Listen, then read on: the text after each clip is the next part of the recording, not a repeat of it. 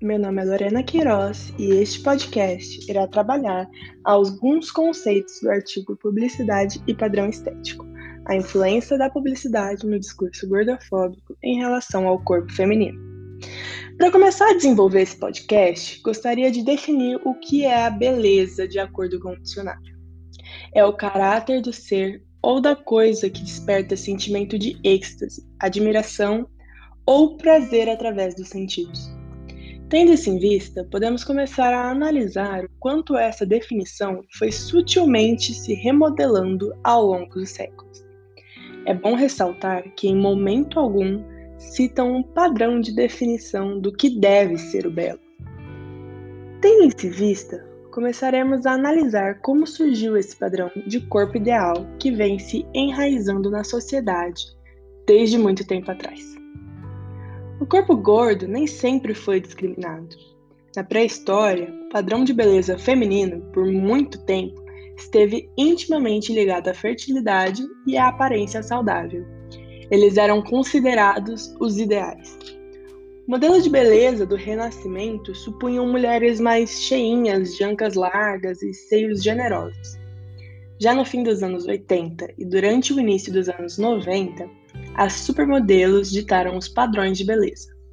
Altas, magras, com curvas na medida certa e um visual saudável. Mas isso se intensificou ainda mais e ultrapassou o limite do saudável.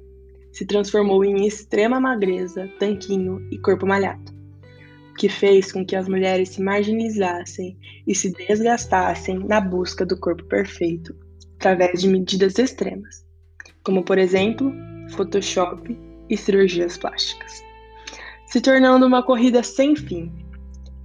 Isso, como consequência, pôde resultar na distorção de imagem e ódio a seus próprios corpos. Mas não podemos deixar de dizer quem foi o maior contribuinte para essa exposição, do que devia ser o corpo perfeito.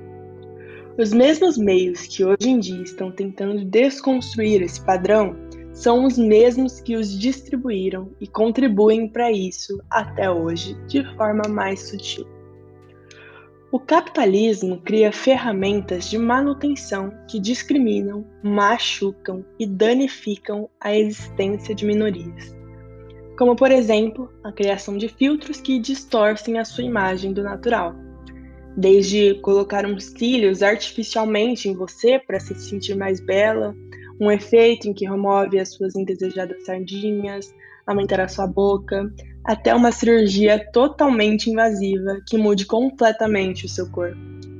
Esse sistema tem como objetivo fazer a mulher se sentir cada vez mais insatisfeita com o seu corpo, para que possa alimentar o capitalismo em busca de plásticas e distorções da sua própria imagem. A dita beleza está cada vez mais fugindo do natural, e as tendências disso pararem não são muito altas. Tendo-se em vista que a indústria lucra em cima dessa segurança implantada na mulher desde muito tempo atrás, ditando como o corpo dela deve ser.